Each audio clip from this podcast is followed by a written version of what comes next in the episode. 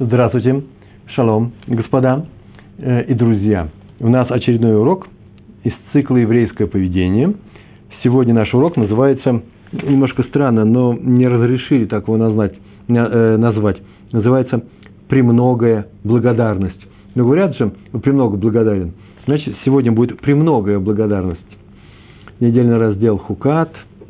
Э, мы будем говорить о качестве благодарности – а именно испытывать благодарность и никогда не быть неблагодарным, это одно из самых главных свойств евреи Торы.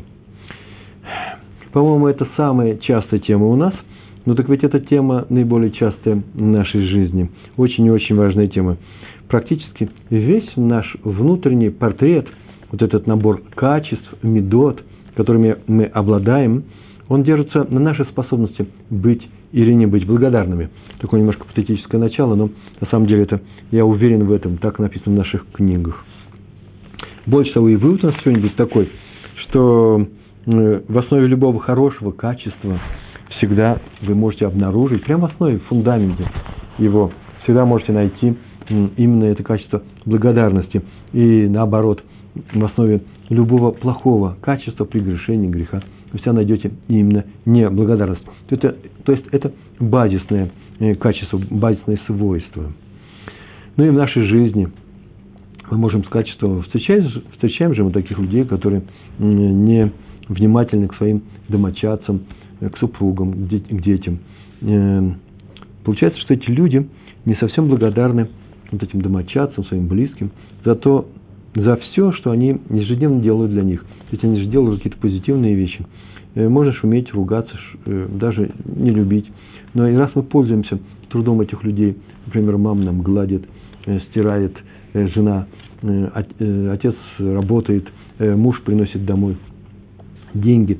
Все это то важное, что составляет именно экономический фундамент нашей жизни. Сегодня мы говорили о благодарности как моральном фундаменте, а в то же время проноса и пропитание, и то, что мы используем в этой жизни. Это материальные вещи, и за них нельзя быть неблагодарными. Это очень важная вещь. Э, кто-то расстраивает свою мать, э, получается, что он не совсем благодарен ей за то, что она его родила, что она его воспитывала. Я не буду говорить хорошо или плохо. Как оно было, так оно и было. Но это очень важная вещь. Его же воспитали. Нельзя сказать, что он совсем невоспитанный. Да, если он требует, чтобы его воспитали лучше, так это вообще, значит, замечательное воспитание было. Он видит, что ему нужно сделать. И вот это вот видение уже заложено в его воспитании. И некто какой-то человек ведет себя не совсем мягко своими друзьями, рисковат. Получается, что он неблагодарен им за все те дела, которые они хорошие ему делают. А нет близких людей, которые не делают друг другу хорошие дела. И что еще можно сказать? Кто-то отзывается плохо о своем родном городе. Это вообще никуда не годится. Почему? Потому что в этом городе он жил, э, он там э, и воспитывался, просто он там стал человеком. Да и больше того, Э, не будем говорить большим человеком, скажем маленьким, но уже плохо говорить о том месте, в котором мы жили, уже нельзя. Запрещается. Как бы к нам там плохо не относились. В принципе, мне кто-то сказал однажды на уроке, нельзя же любить свою тюрьму, где ты родился. Да, может быть, ее не надо любить, но не быть благодарным за то, что там родился, это тоже нельзя. Тем более сейчас приезжают люди в страны и тоже находят критику для этих стран, а ведь эти страны им помогают – Э, я не говорю о своем отношении к немецкому народу или к американскому народу, есть такой обобщающий термин, да, американский народ, который работает, зарабатывает, а теперь встречает э, новых людей, которые здесь не работали, э, здесь не вложили своего труда ни во что, и не быть благодарными им за это, благодарны им за это совершенно невозможно.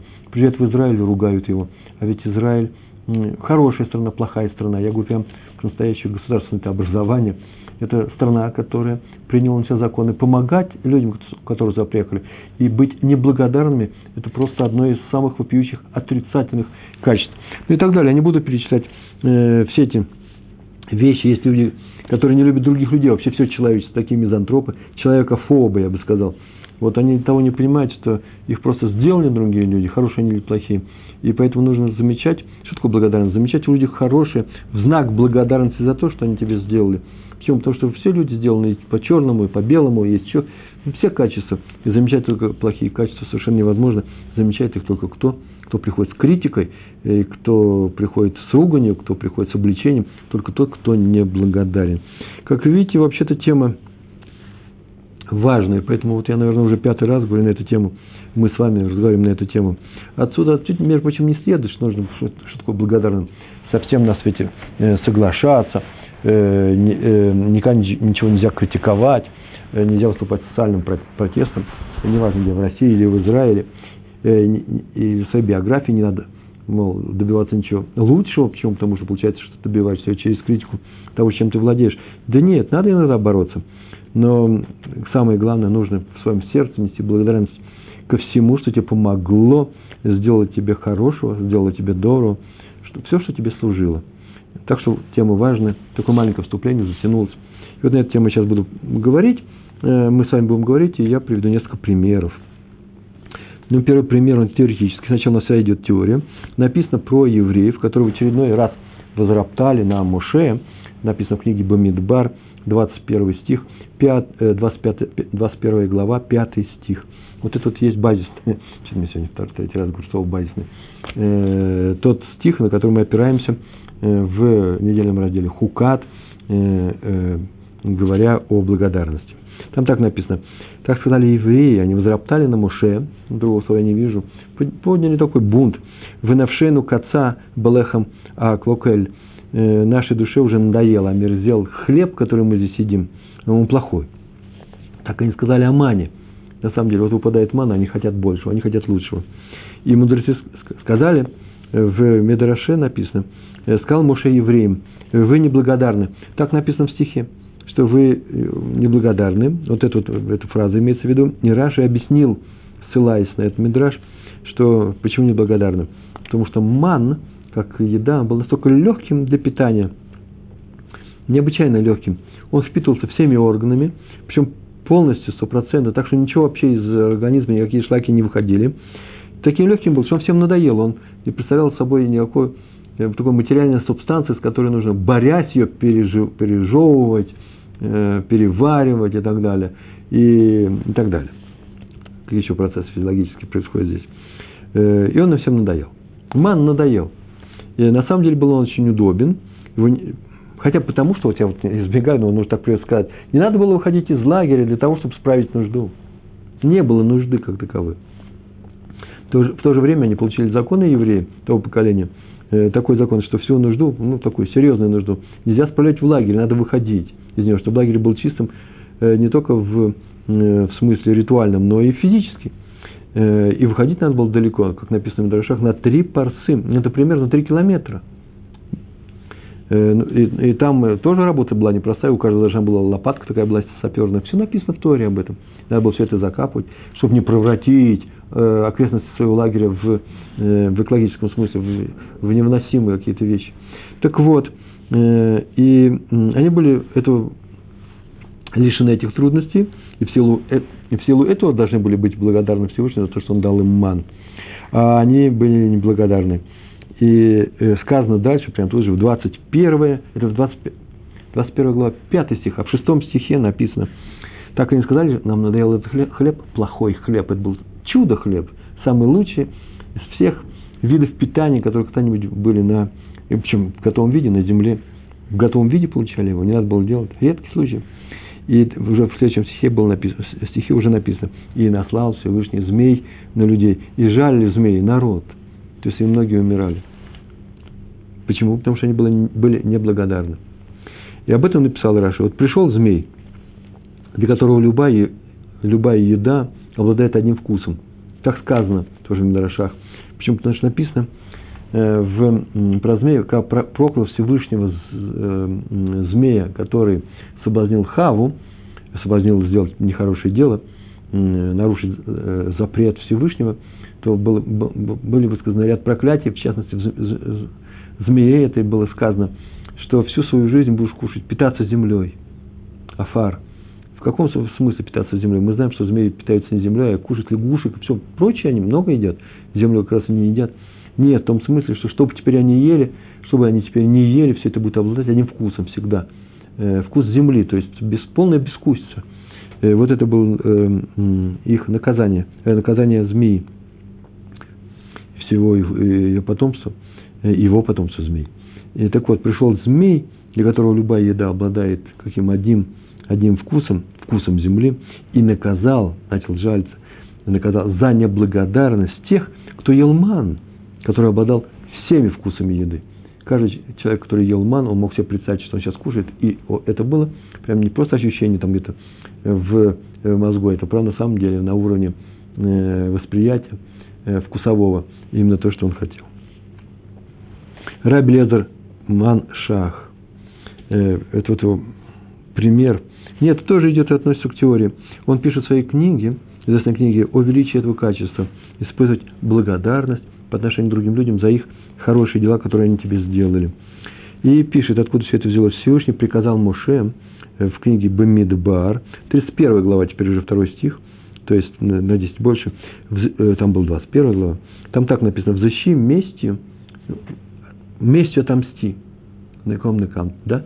Э, местью отомсти за евреев. С кого взыщи местью? С медиан, жителей государства медиан – после чего присоединишься к своему народу. То есть умрешь. Так там написано. Получается, что Маша, в принципе, мог не торопиться, не, не сказано было, моментально иди воюй с медьянами, э, а после чего умрешь. Поэтому он мог не торопиться, и чтобы он прожил дольше, но он ни на одну секунду не задержался, ибо никак не воспринимал э, свое «я», самого себя отдельно от желания Всевышнего. Раз Всевышний сказал, значит, так мы и сделаем, и поспешил исполнить этот приказ – послал на войну против медиан других евреев, они воевали. Э, а почему он послал других евреев, а не пошел сам в... И так сказано, ты отомсти, да, ты сделай, произведи эту месть э, над народом медиан. А почему он это лично не сделал? Потому что он испытывал к медианам чувство благодарности.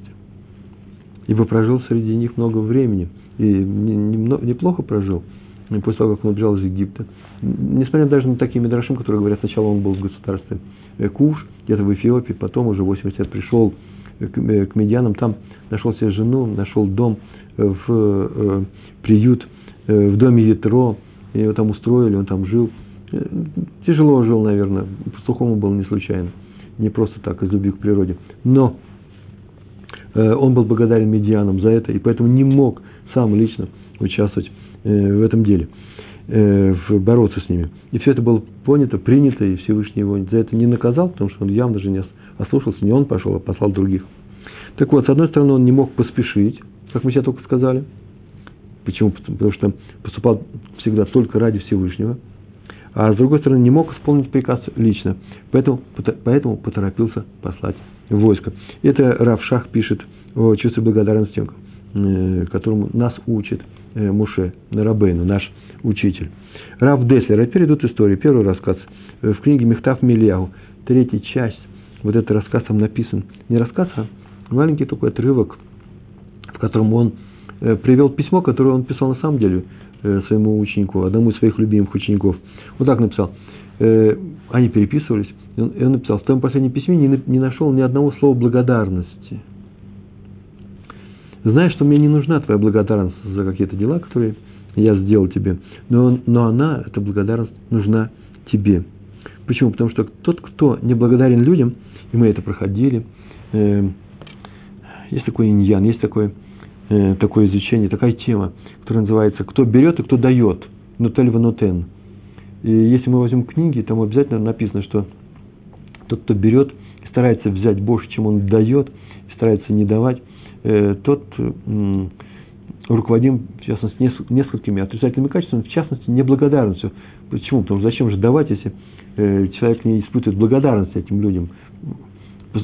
По закону я не обязан им давать, лохаяв не обязан, э, а поэтому, а поэтому не буду давать. Вообще, весь мусар, который мы с вами проходим, мусар – это еврейская этика, еврейская мораль, основа еврейского поведения, они основаны ведь э, не на законах. Закон полагает некоторые, некоторые наши обязательства по отношению к другим людям. Например, если, произошло, если ты взял деньги, ты обязан ему вернуть долг и так далее. Э, все эти вещи э, называются законами обязывающими. А мусар, как правило, это вообще-то рекомендательная вещь. Вот так бы хорошо вести, вот так, так нужно себя вести. Иначе ты рано или поздно придешь к нарушению закона. Вот Рав Дестер так написал. Взращивая в себе это чувство благодарности, ты обретешь настоящее счастье. Э, ошер. То есть, без благодарности человек не может стать счастливым. Мы видим из этого текста. То есть, быть довольным жизнью. Что такое счастливый? Быть довольным жизнью. Когда люди э, довольны, э, э, довольны друг другом, а значит и Всевышним. Поэтому еврей тоже обязан взращивать в себе это чувство. Так он сказал. Известно, мы с тобой изучали в этой теме, что тот, кто не испытывает благодарности к людям, рано или поздно не будет, будет, не, э, будет испытывать неблагодарность к Творцу. Или не будет испытывать благодарность к Творцу. А это уже приведет к большим нарушениям. Так вот, э, э, маленькая история. Раф Мейер Мунг рассказал в одной из своих книг, надо полагать, или в статье, э, о чувстве благодарности, которое, которым обладал Раф Деслер. Об этом он написал в статье, это написано в своей речи, он сказал, нет, это все-таки была статья э, на Йорцит, на, в, годовщину, в годовщину смерти э, Рава Деслера, в одну из годовщин его смерти. И он рассказал, что почти после сразу, про себя лично рассказывал, он участвовал в этой ситуации, он видел это своими глазами. Сразу после женитьбы Раф Йосеф э, Офман, известный американский раввин, получил письмо, в котором другой американский раввин, Раф Бамбергер, э, просил его помочь в средстве средств для, э, сборе средств для одного очень бедного Авреха, студента Колора, студента Ешивы, где учатся э, женатые, женатые евреи. И, и все это делал Раф Бамбергер по просьбе Хазон Иш. То есть израильская просьба была со стороны Израиля. Раф Офман собрал эти деньги. Гофман говорят, да, ну Гофман. Собрал эти деньги. И очень скоро забыл обо всем об этом, почему потому что у него были много своих дел. Он сам только женился, он совсем был молодой Авреха, и помог одному из своих товарищей. Собирал деньги, специально собирал. Так сказал, Рав, э, так сказал Хазуныш. И через два года к нему в гости пришел Рав Деслер, который стоял вообще за всем за этим – и он все это курировал. И это было неожиданно, почему? Потому что все, это произошло очень поздно вечером. И э, э, Раф Хоффман спросил, чем он может помочь, потому что такая вещь, вещь необычная. Только приехал в этот город и сразу же к нему зашел в первый же вечер. Раф э, Дестер сказал, что он пришел вообще сказать спасибо. Я не знаю, не было там телефонов, телефонов, телеграфов, имейлов. Он пришел лично сказать спасибо. За что? Вот за тот сбор средств, который был тогда у нас много лет назад, уже больше двух лет прошло. Жил вообще-то он не очень близко, и пришел он э, рядом. Э, в одном месте было написано вообще, все происходило это в Америке, каким-то образом. Причем шел пешком. Э, и Рафа Оффман, понятно, ответил, что не стоит благодарности, да и вообще прошло уже два года. Я уже и забыл. И ради этого не стоит, не стоило было делать такой большой путь. И Раб Деслер ответил, напротив, напротив. Если надо поблагодарить, то это правило, из-за этого правила – все это рассказывается. Правило очень простое. Если надо поблагодарить, то не на, нельзя считаться с трудностями. Настолько важна благодарность. Покажи ее, продемонстрируй, скажи спасибо. Обязательно, чтобы тебе это не стоило. Нет, понятно, что ко всему нужно быть разумно. Э, не надо тратить там миллионы и лететь на другой, на другой часть земного шара для того, чтобы сказать только одно слово спасибо. Но при случае скажи, это чувство испытывай и знай, если кто-то испытывает благодарность, что такое испытывать это чувство. Значит, ему неудобно, он, ему ужасно не по себе до тех пор, пока он не поблагодарит. Он должен искать эти возможности. Вторая история про Раби Хайма Шмулевица. И, и о нем известно вообще, что человек был полный Торы, и никогда за ним не было обнаружено ни одного пустых разговоров он никогда не вел. Все о Торе, все по делу. Это не значит, что вообще никаких разговоров не было. Я от себя говорю. Если нужно было пойти по улице, он может, конечно, спросить, э, э, как пройти э, на ту сторону, как пройти на такую-то улицу, сколько стоит этот хлеб. Все понятно. Но пустых разговоров как таковых он никогда не вел. И вдруг, ну, то есть на его устах всегда была Тора. И вот все заметили, что он ведет длинные-длинные разговоры, совершенно самые обыденные житейские темы, просто как два друга они разговаривали с одним владельцем дома, у которого он жил в городе Шанхай – куда приехали из Ешивы мир. Это был очень простым евреем, там евреи жили, такой район был европейский, там евреи жили. И там э, он тоже жил у этого простого еврея. И он разговаривал с ним об, самых обычных вещах. Это вызвало и удивление, и недоумение одновременно. Почему недоумение? Э, недоумение? Почему? Потому что Как так? Это же явное нарушение. Такой большой рав. Крупнейший руководитель, крупнейший Шивы, мир, ведет себя, знаете, так легкомысленно, э, ведет многоминутные разговоры с э, простым человеком. На удивление, он что в это время? Мог бы учиться, а он тратит время не на учебу. Его об этом спросили, кто-то его спросил, он ответил, человек открыл для меня свой дом, и я буду ему неблагодарен, как это возможно? И еще за ним было отмечено, когда он принимал новых студентов в Ешиву, э, посреди семестра, знаете, это не, не, не когда летний отдых, не зимний, а посреди семестра, так говорят про институты, про институты, э, это значит, что кто-то ушел из другой Ешивы до экзамена, то есть до, до каникул. И он себя просил, чтобы принесли письмо из старой Ешивы. Письмо, амлаца, рекомендацию. Э, и говорил, что не может человек покинуть Ешиву без спросу. Таких мы не можем взять. Почему? Потому что это вообще-то явно неблагодарность убежать. Неважно, какая Ешива была. Но поблагодарить их нужно. И спросить разрешение нужно. Если нет рекомендаций, значит, что-то у него там не случилось. Раз не случилось, что-то вообще в его жизни тяжело, если он э, может сказать спасибо, уходя с этого учебного заведения, переходя в другое. Так иначе человек не может не испытывать, не испытывать благодарности к тому месту, где он, что раньше учился. Поэтому он никогда не принимал тех, кто жаловался, например, на свою старую Ешиву. Ой, а у нас там были плохие дела. Такому человеку путь был закрыт, и он, я не знаю, выгонял ли он свои Ешивы таких людей, по крайней мере, известно, написано было, что он не принимал. На это смотрел очень серьезно. Еще история третья. Раф Цатка пришел однажды в пятницу к своему зятю. Это было у нас здесь в Иерусалиме. Мы находимся сейчас, это студия в Иерусалиме, Ульпан в Иерусалиме. Пришел к своему зятю и сказал, чтобы он его просит помочь ему пойти, э, поехать на машине э, к одному человеку, сделать бикурхолим. Тот был в больнице человек, и там серьезно было обследование, вот сегодня он дома, и поэтому э, сегодня ночью его привезли, и поэтому сейчас он должен его э, навестить. Все это происходит в пятницу, вообще времени у нас остается немного, и вызвали такси, они поехали, и в дороге зять, зять спросил, а чем интересен этот портной, портной был, чем он интересен, что крупнейший в Израиле раввин сейчас самое такое свое драгоценное время, да еще и в пятницу перед субботой тратить на эту поездку. И Раф ему сказал, что э, тот человек прошел очень тяжелое э, обследование и нуждается в поддержке, сейчас мы его будем поддерживать. А чем он прославился? Как прославился? Он вообще-то шьет костюмы. Пошел костюмы почти всем мудрецам Иерусалима. Это он шьет. И вся это дело на совесть. Высшие качества лучшие. Очень красиво, дешево – и добиваясь случаев качества, и самое главное, что всегда был приветлив, сейчас приветлив со всеми заказчиками, и не испытывать к нему чувство благодарности, это вообще преступление. И поэтому он едет к нему, э, как только он вернулся из больницы. Сказать ему спасибо за все и поддержать его в его болезни, преодоление этой болезни. Написано, что как только евреи вышли в пусты, э, евреи в пустыне э, выступили против Всевышнего и Моше, есть такой момент, там, когда они сказали, да есть и Всевышний в нашей среде – в чем вы усомнились они, то сразу же написано, и пришел Амалек. Пришел Амалек. Как будто его вызвали, как будто его вызывают, так делал Всевышний.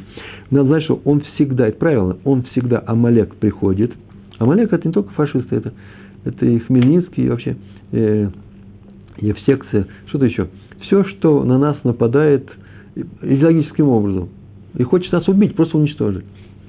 Так он всегда приходит, как только евреи проявляют неблагодарность к чему в адрес Творца. Я снова повторяю, другого не бывает. Именно неблагодарность. Как только они говорят, есть и Всевышний в нашей среде, это несмотря на то, что он нам сделал. Мы поем песню, песню Даейну, да, в Седр Песах. Нам было бы достаточно, если бы он нас освободил из Египта. Нам было бы достаточно, если бы он нам что перевел через море. А у нас еще и дальше и так далее. Там очень много этих стихов. Нам было бы достаточно, мы его благодарили бы уже за одно это, а он нам делает больше и больше незаслуженно, не, э, незаслуженно с нашей стороны. Вот это нормальное отношение к Всевышнему, благодарность. Как только мы говорим, есть и Всевышний у нас, с нами ли тут же моментально приходит Амалек. Написано в Талмуде, в Брахот, посмотрите, трактат Брахот, 62, 62 лист, вторая страница. Там написано про случай в пещере, где сел Давид. Эта история, э, история описана в Шмуэле, в первой книге Шмуэля – сидел Давид в этой э, пещере, прятался от Шауля, а Шауль его искал со своей, со своей, со своей дружиной. И там так написано, 24 глава 4 стих, там так написано, и отрезал Давид край одежды Шауля, потихоньку. Ему сказали, слушай, такой случай есть, он сейчас тебя не видит, он пришел справить нужду, э, сейчас ты возьмешь его в темноте и убьешь, и делу конец. И он отрезал только край одежды, чтобы потом показать. Я не знаю, не важно, почему он это сделал, но потом он очень переживал, что он сделал такую вещь, э, долго переживал всю жизнь. И об этом написано в Талмуде. Вообще-то отрезать край одежды, некоторые говорят, цит, вообще нарушение. Э, край одежды, хотя что значит нарушение, где написано не отрезается цит другому человеку? Некрасиво, очень нехорошо. Вообще это было оскорблением в адрес царя. Ни больше, ни меньше. Так или иначе он сделал шубу, пожалел об этом, и тем не менее с ним случилось нечто. А именно, вот об этом сказал Раби Йоси Барханина в Гемаре в Талмуде. Раби Йоси Барханина. Любой, кто поносит другого, делает ему плохо при помощи одежды, его ждет конец, когда одежда ему уже не будет помогать. Одежда ведь выполняет некоторые функции, не будет выполнять эти функции. Как написано в Малахим. Малахим, первая книга Малахим, цари, первая глава, первой книги Малахим, первый стих, написано, «И состарился Давид, и покрывали его одеяниями, когда он спал ночью, одеяниями покрывали, ему было холодно, и, но не становилось ему теплее. Ведь одежда перестала ему служить. Почему? Э, Раби Йоси, Йоси Барханинов в Талмуде сказал, что это меда, она говорит, меда, мера, за меру. Как он поступил плохо с одеждой. Или плохо с человеком при помощи одежды. Так теперь одежда будет плохо, плохо поступать с ним. Вернее, она ничего не поступает. Теперь он сам не будет от нее получать удовольствие. Или просто не будет пользы. Это как работает действие, так работает действие неблагодарность. Благодарность как она работает? При помощи чего-то. Сделал кто-то кому-то хорошо. И тебе будет хорошо, кто-то, ты сделал. Тебе будет хорошо именно от этого предмета. При помощи вот этой вещи ты сделал хорошо а сделал плохое при помощи чего-то, то получишь от, не, не получишь от этой вещи добра. Так работает э, э, мера за меру. Не только в силу твоих, тобой проявленных качеств, но и при помощи средств, э, которые ты сделал. Как ты сделал кому-то хорошо, при помощи этого тебе будет хорошо. Как ты сделал кому-то плохо, при помощи этого тебе будет плохо. Такое правило, так сказал Раби Йоси Бар Ханина в Талмуде. Э, четвертый рассказ у нас. Ой-ой-ой. А все успеем. С Божьей помощью. Раби Арье Лейб, автор Шагат Арье. Вот есть такая книга Шагат Арье. Рык льва. Вообще-то он был, на самом деле, сложной натуры. Автор этой книги. Непростой натуры. И он не боялся открыто говорить в лицо нарушителям то, что он думает о них. Тоже непростая вещь. Его любили, но много у него было и недругов. Вообще, немножко рисковат был с другими людьми, э, ничего страшного в этом нет. Просто мы учим, что нужно быть помягче. Но иногда нужно и так. Так вот, в городе самое главное, где он равинствовал, был раввином, э, там был совет богачей, наверное, тех еще праведников, в кавычках, э, содержатели общины более-менее, выходит, э, тем не менее. И они постановили однажды, что он отлучен на короткое время от общины, отлучен хером, не будучи раввинами.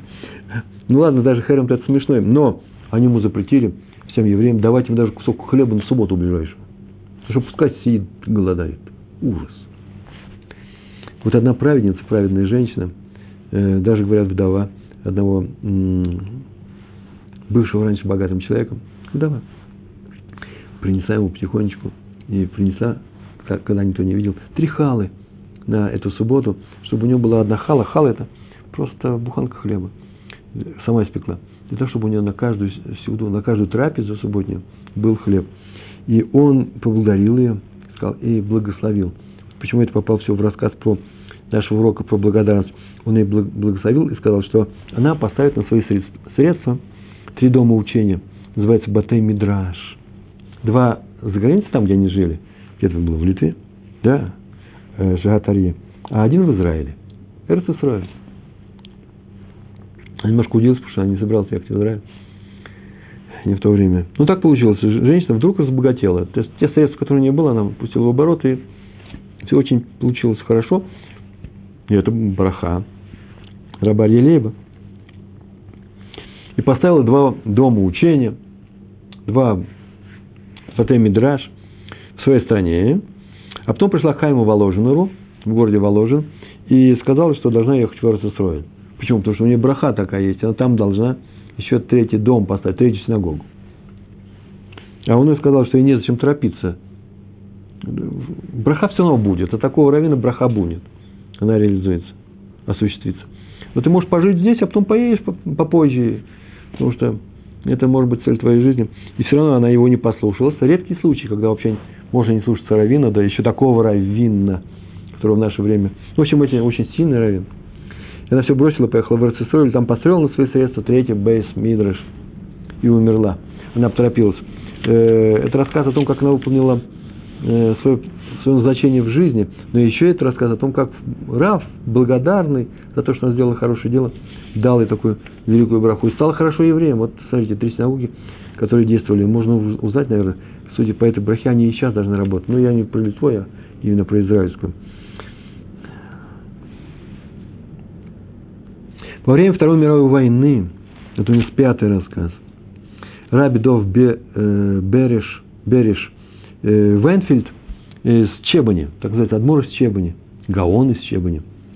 Румынский город, но осталось в этой династии такое название э, Гаон и Адмор, руководитель хасидов, да, из Чебани.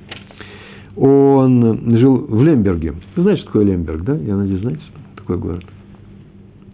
Его семья там э, голодала, э, и какое-то время они жили, пока не попали под немцев. Лемберг попал под немцев. Вдруг они получили, голодая, там большую посылку с продуктами. От кого неизвестно. Кто-то прислал. И они были на самом деле прям спасены э, от, от голодной смерти. И долго, потом они уже переехали в другое место, и долго Раф Равдов Береш не знал, от кого он это получил. И очень мучился от этого. Переехал в Лондон, всех расспрашивал. Почему-то очень многие люди из Восточной Европы, из тех мест, приехали в Лондон во время войны, перед самым началом войны. Да нет, уже во время войны. Мировая война шла, еще не началась э, на территории России. Так э, много там беженцев было, он всех спрашивал, расспрашивал, всех, кого знал. И через только шесть лет, через шесть лет, уже война закончилась, он узнал имя того человека, тут же написал ему благодар... письмо благодарности, да, Э, ну вот и все. Весь рассказ написал ему письмо. Какой вывод? И мы должны предпринимать все попытки, все возможные способы для того, чтобы узнать, э, кто помог нам в трудную минуту, кто на самом деле помог. Они говорят, ну, человек же скрылся сам. Ну, как я могу узнать, где он, кто он, каким образом он нам помог, зачем, почему. Нужно стараться узнать. Э, для этого это испытание. Нам не сообщили. Небеса нам не дали такой возможности сразу узнать для того, чтобы мы что? Сделали все усилия для того, чтобы узнать и сказать спасибо этому человеку, этим людям. Также тема благодарности очень важная. Об этом, между прочим, на эту тему говорит Мидраш про разведчиков, Мераглим. Мераглим – это те люди, которые пошли выведать, э, как устроена Эрцканан, а потом пришли и сказали, войти в эту землю мы не можем, 10 из них. И поэтому все это пришло, привело нас к девятому ава. Я не буду рассказывать, все это знаете. Так или иначе, пришли, они искали такую фразу – земля, страна, Эрец, сама страна, земля, убивает там своих жителей. И нам поэтому не следует туда идти, нас тоже убьет. И как они свидетельствовали, что они сказали? Они сказали, что на всем своем пути они видели, как э, люди, местные жители, хоронят умерших, там они просто умирают их все время. Конвейер смерти. Э, на самом деле так сделал Всевышний. Так написано в Мидрашах. Чтобы канадцы занимались похоронами, похоронами. Чтобы они хоронили Э, своих сограждан, которые умерли вдруг внезапно, и были заняты этим, и не обратили внимания на пришельцев, которые ходят тут и выведывают все. Так вот, вместо того, чтобы сказать спасибо Всевышнему за это, они что? Они сказали дебу. Деба – это наговор, э, обман. Вернее, правда, которая повернута таким образом, что получается навет на страну. За это они пострадали. Вот об этом написано в книге Беркат, Беркат э, Парац, Рав Каневский, Раби Зацаль, написал об этом. И там я узнал ссылку на эту книжку, эту книгу, и там написано, что разведчики могли бы понять на самом деле, что, что страна на самом деле не поедает своих граждан, своих жителей. Ибо если бы на самом деле они поедали своих, если бы она поедала своих жителей, то они, люди очень быстро бы к этому привыкли и не торопились бы хоронить умерших. Но тут их, они все время умирают, пока все не умрут. Это не такая невидаль. А они видали, видели, что те хоронят, спешно хоронят как что-то необычное. И это означает, что это эпидемия, или что там еще началось, началась только сейчас. И остается только понять, зачем это все сделано, зачем так все получилось, э, чтобы те занимались э, похоронами умерших и не увидели, не обратили внимание на разведчиков. Об этом написал Раф Каневский. Шестая история про Рав, а, она приведена не про Рава Ицхака из Либерштейна, а он просто сам ее э, привел в своей книге. Однажды он пошел молиться в синагогу, э, молиться вечернюю молитву. Это в Иерусалиме. Э, и он увидел, как туда пришел Раби Бенсон Абшауль, э, глава Ешивы Пурат Йосеф. Значит, это недалеко от Механа Иуда. Да? Пурат Йосеф. Э, это не важно, это Геула. Геула, правильно? А должно быть.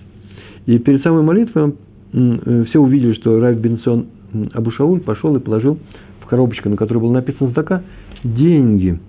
Э, так вообще-то поступают перед каждой молитвой Шмуна Исре. Так положено, так написано в наших законах. Это очень хорошая рекомендация. Мы говорили про рекомендации, про обязанности. Это хорошо, очень хорошо. Но не перед вечерней. Перед вечерней не берут, не кладут. Почему нет такой обязанности, такой рекомендации.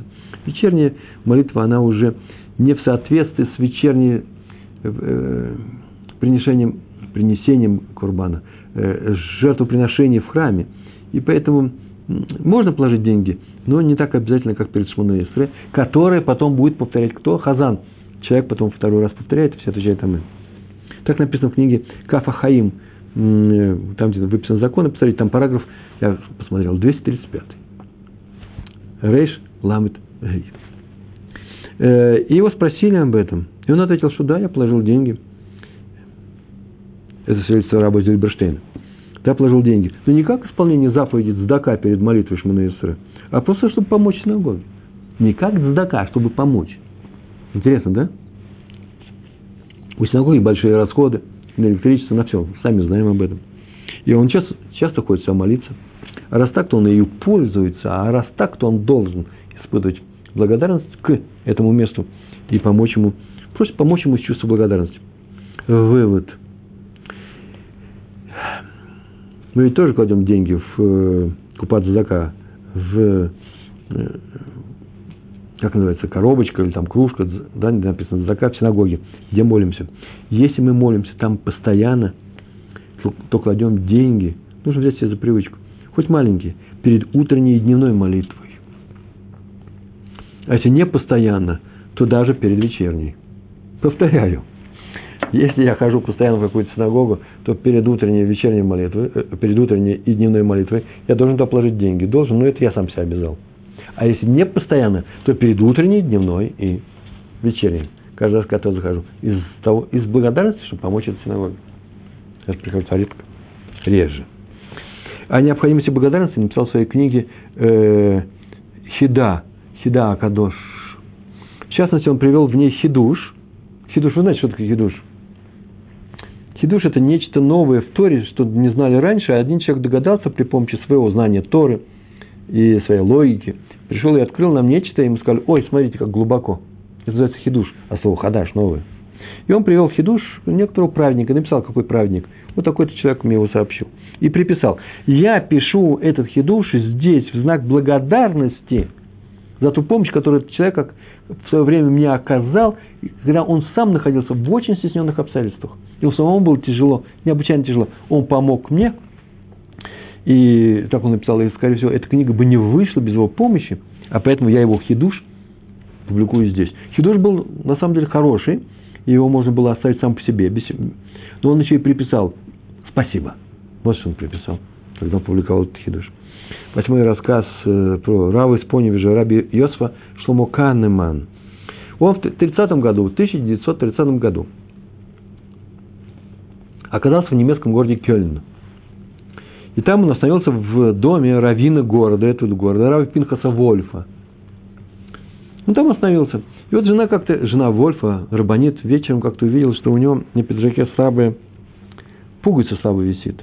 И он не в своем городе, он сейчас не у себя дома – пуговица Саву висит, я ему попросил дать ему этот фраг, э, чтобы она ее пришила. Он дал, и она пришла. Так она сделала. И ровно через 10 лет Раф Канеман встретил читу Вольфов, уже постаревших, Петактика в Израиле. Он сам переехал в Израиль. И снова поблагодарил Рабанит за ту пуговицу. Он, тогда он сказал спасибо, и сейчас он ходит и помнит. О нем, говорили, о нем говорили, что он помнит все добрые дела, которые когда-либо кто-либо ему сделал, независимо от величины этого дела. Вот чему мы должны научиться из всех, из этих всех историй. Не просто не быть неблагодарными, запрещается. Да нет, помнить все то хорошее, что нам сделали. Мы на уровне пуговицы, да, извините, на уровне пуговицы. Написано в книге Тиферет Шлойма, Тиферет Шломо, о том, что приведена там цитата, цитата э, высказывания мудрецов из Талмуда Бава Кама, 16 лист, первая страница. Там так написано. Про поклон в молитве Модим. Да, есть такая молитва. Не молитва, а браха. В Шмуне у нас есть несколько проход, благословений. И в самом начале мы там отходим, подходим, кланяемся в самом начале. А потом, когда мы приходим к молитве Модим, мы благодарим Тебя за все хорошее, что нам сделал, продолжаешь делать и так далее, и так далее. Это называется, браха называется Мудим. То там нужно совершить поклон. И там написано в Талмуде Бава Кама на 16, на 16 листе первой страницы, что тот, кто не делает этого поклона, позвоночник того становится как змея. Вот такое непростое выражение. Дело в том, что мы сам поклон-то делаем как змея. Мы опускаемся, а потом поднимаемся, но поднимаемся волной. Сначала поднимается корпус тела, а потом только в последнюю, последнюю очередь поднимается верхняя часть тела, плечи и голова. Повторяю, нагибаемся, а, а, нагибаемся, понятно, да? А потом, как змея распрямляется.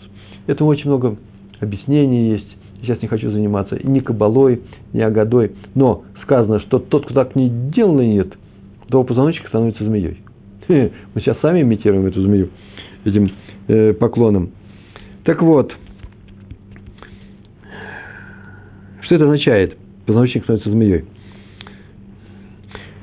То есть стержень самого человека, позвоночник – стержень моего тела, да, стержень самого человека становится змеей. Что змеей? Это мера за меру, меда коннект меда. Если человек не кланяется в мудин, то он не, показывает, что он не благодарен Всевышнему – это означает, что он считает, так он объявляет слух, громко, видно, всем своим телом, что он считает, что благо, Всевышнему не, нужно, не, не, не следует благодарность от него. Он считает, например, что он его недостаточно хорошо питает, снабжает всем необходимым, он э, пропитанием снабжает, он ему не додает. Вот что, что, это, что это означает. Я не благодарен перед Всевышним, не дай Бог. И наказание у него будет, его существ, сущность становится змеей. Да нет, Наказание его, как у змеи, о которой мы говорили, которая совратила Хаву.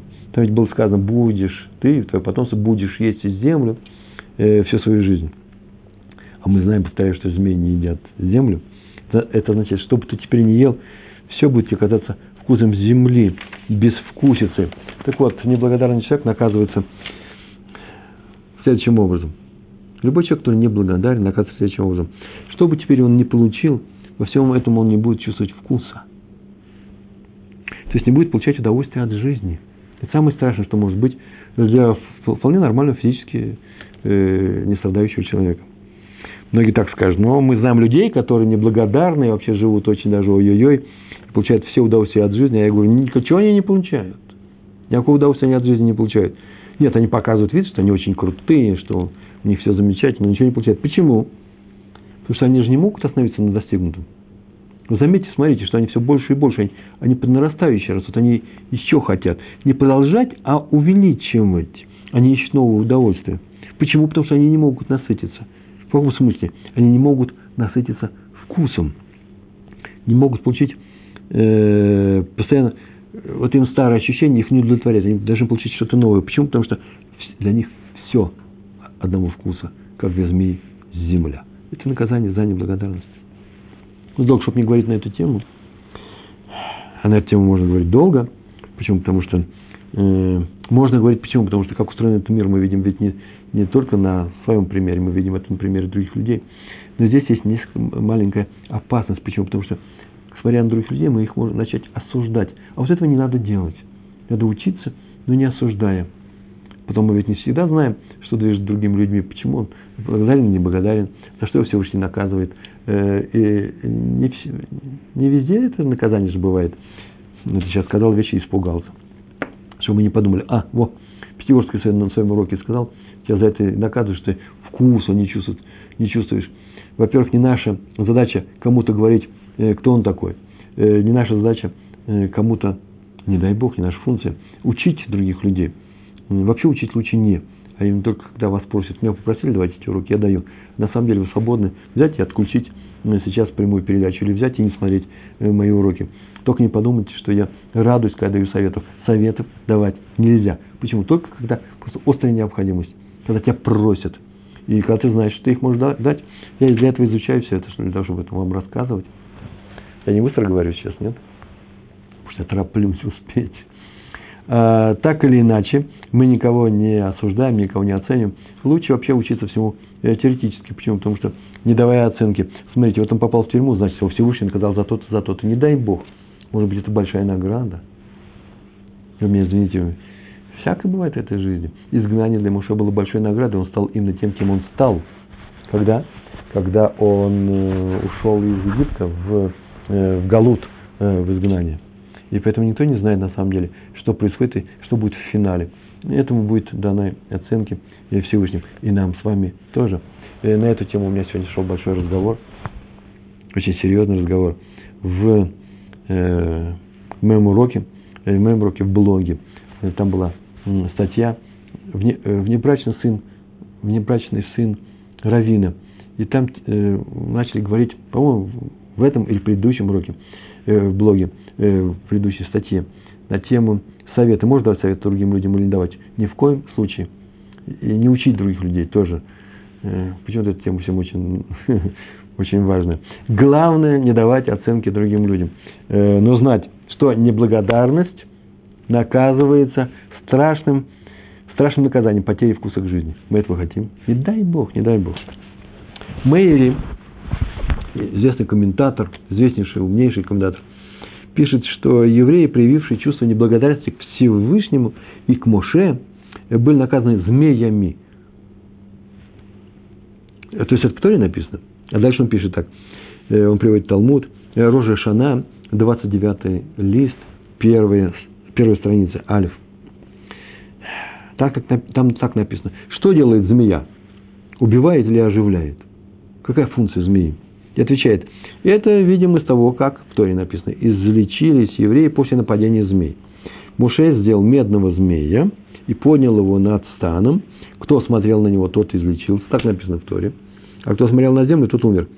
Кто обращает взор на Небесного Отца, тот спасен.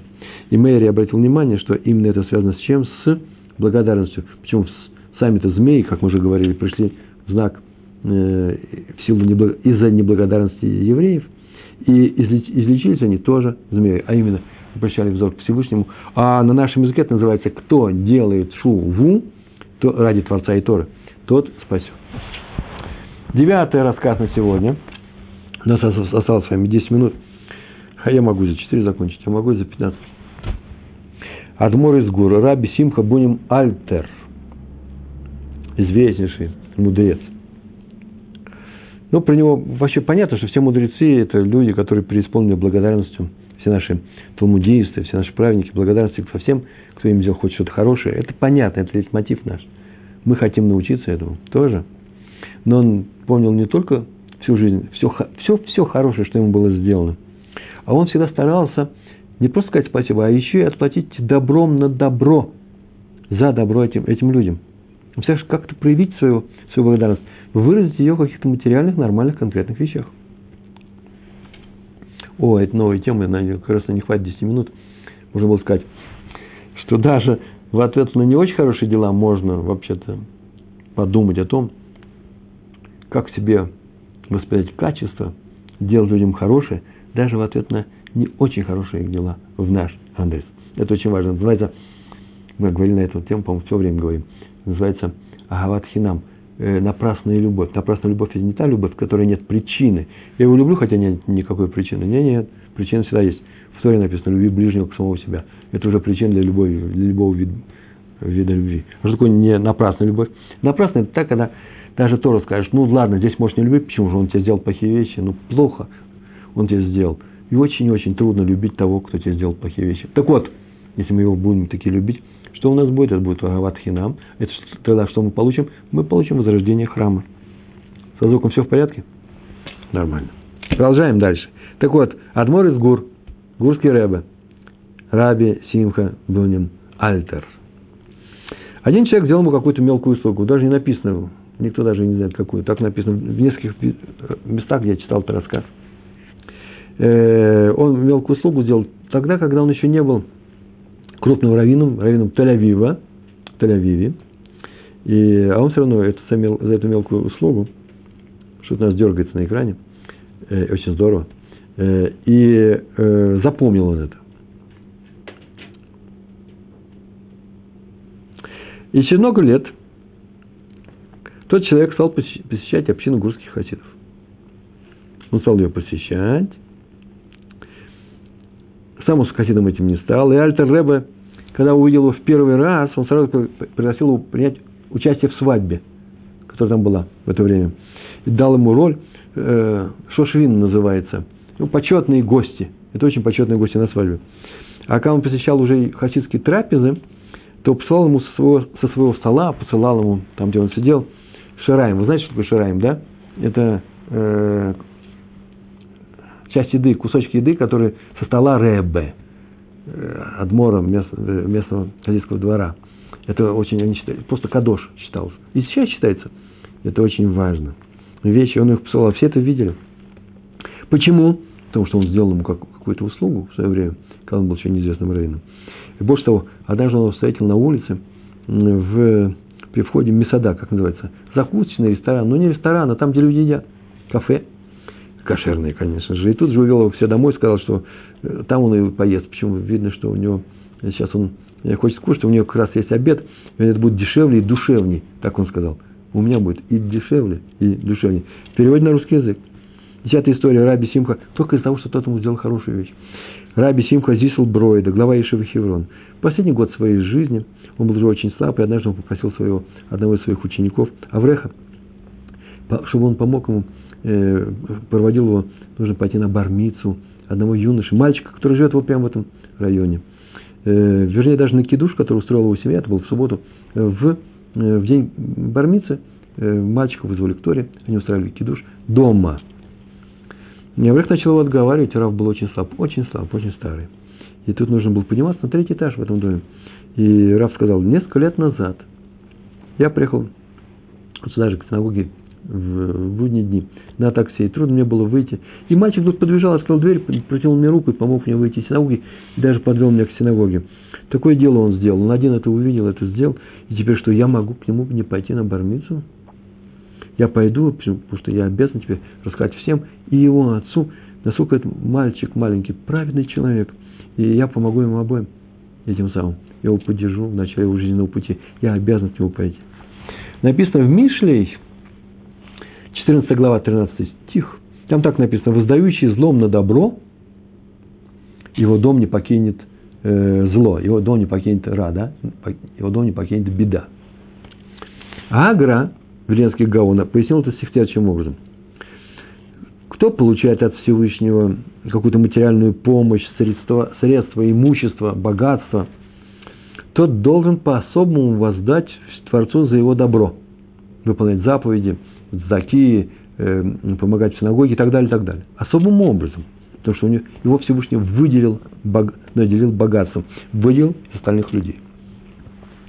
Но если он совершает своим богатством нехорошие вещи, а нехорошие вещи у богача, если он делает нехорошие вещи, любой может делать прегрешения какие-то, только человек, который обладает хорошими деньгами, он при помощи денег делает нехорошие вещи, то это называется воздает злом на добро. У него большая опасность. Вот о нем сказано, беда, беда не покинет его дом. То есть рано или поздно он к нему придет. Может, даже после его смерти, своего домашнего, не дай Бог. Это сказано про богатых людей. И последний рассказ, Хофиц Хайм, про Хофиц Хайма. В книгах описаны многие истории, которые происходили с ним. Он был тоже человек необычайно острого э, чувства благодарности. А вот такая история немножко э, смешная, но, может быть, на такой ноте нужно заканчивать наш сегодняшний урок. Однажды он шел по улице, не знаю, вообще смешная или я так не умею. Смотрите, однажды он шел по улицам города Вильна. Слышали такой город, да? Называется Вильнюс. По Вильна он шел по улицам в сопровождении своего зятя, Рави Цви Левисон. Они шли и беседовали о Торе, прогулку мудрецов. Вдруг к ним неожиданно, очень быстро подошел какой-то еврей. Начал стряхивать пыль с кафтана, ну, с фрака э, Хофисхайма, и тут же быстро отряхнул и убежал. Все, исчез. Ты даже не успел ему сказать спасибо. Почистил ему кафтан на ровном месте. Прям рукой что такое сделал. И убежал. И тот так расстроился, он не успел ему сказать спасибо Хофисхайм. Почему? Потому что впервые, он так сказал, я впервые в жизни мы сделали хорошие вещи, я не сказал спасибо. Я не успел поблагодарить. Так расстроенный пришел домой. Пришли домой, повесили костюмы, свои франки. И Хойсхайм почему-то нужно было проверить, посмотреть в карман, посмотрел, а там нету металлический рубль. В то время это большие деньги были. Нет этого рубля. Куда он его положил? Не может быть, он совершенно точно понял, что здесь был рубль. А Раф Левисон быстро догадался. А, так это же тот еврей, который пыль с вас отрекал. Это такой был у него отвлекающий прием. Он пыль отряхает, залез в карман и утащил рубль. Воришка обычный. Хофисхайм так обрадовался. Он как услышал это объяснение. Во-первых, он спросил, да, это точно? Потому что нельзя же думать плохое о людях. А потом посмотрел, да, вроде ничего другого объяснения нету. Но если так, так это как здорово. Получается, что я ему уже заплатил за его труды. Я ему не, оста, не, остался, не остался должен за то хорошее, что он мне сделал. И он очень пришел хорошее расположение духа. Теперь он перед кем ничего не должен. Ну и выводы у нас осталось. Минуту мы проведем можем даже две рассказывать. Это очень важные выводы, мы на эту тему начали сегодня, о том, что такое благодарность. Я вам предлагаю посмотреть на себя, взять и э, оценить свои действия, свой подход к другим людям и обнаружить, насколько среди ваших качеств, вот наших качеств, которыми мы обладаем, какое место занимает среди этих качеств именно благодарность, готовность наша и наше желание сказать людям спасибо за то, что они нам сделали – Можем ли мы сказать про себя, что из-за того, что другие люди сделали нам хорошие вещи, мы можем простить им многое того, может быть, не самого достойного, что они сотворяют с другими людьми или с нами. Почему? Потому что мы им благодарны. Потому что мы должны проявить к ним это качество и чувство, как сказать спасибо за то, что они нам сделали. А ведь были не обязаны. Если были обязаны, то это наш долг ответить им хорошим. Немножко торговый подход, он мне хороший, я ему хороший. Но может быть, торговый, согласен с этим. Но ответить, не ответить добром, не ответить хорошо на хорошее. Это даже в торговом мире, где если бы даже были торговцы нечестные, там это считается очень нехорошим качеством. Вся, вся торговля рушится. Ты взял на себя обязательства. Нужно взять на себя обязательства. То рекомендует говорить спасибо. Всем, своему ребенку. Маленький мальчик, которого вы просите, только учите его. И вы попросили его, дай мне, пожалуйста, дай мне, пожалуйста, эту книжку и он идет, он совсем, совсем недавно научился делать хорошие вещи, не просто ему нравится, а просто взял и сделал хорошую вещь. Скажите ему спасибо, маленькому мальчику. Три года, в 10 лет, в 15 лет, в 40 лет, в 90. За все то хорошее, что вам делают, независимо от того, как вы относитесь к этому человеку, насколько к нему близки или не близки, всегда говорите спасибо. Даже мы об этом говорили. Когда вообще в принципе, человек сделал для себя что-то, а вы заодно воспользовались трудами его, каких-то поступков, какого-то действия. Почему? Только и это называется благодарностью. Самое, одно из самых больших качеств, которым э, мы можем гордиться, как евреи.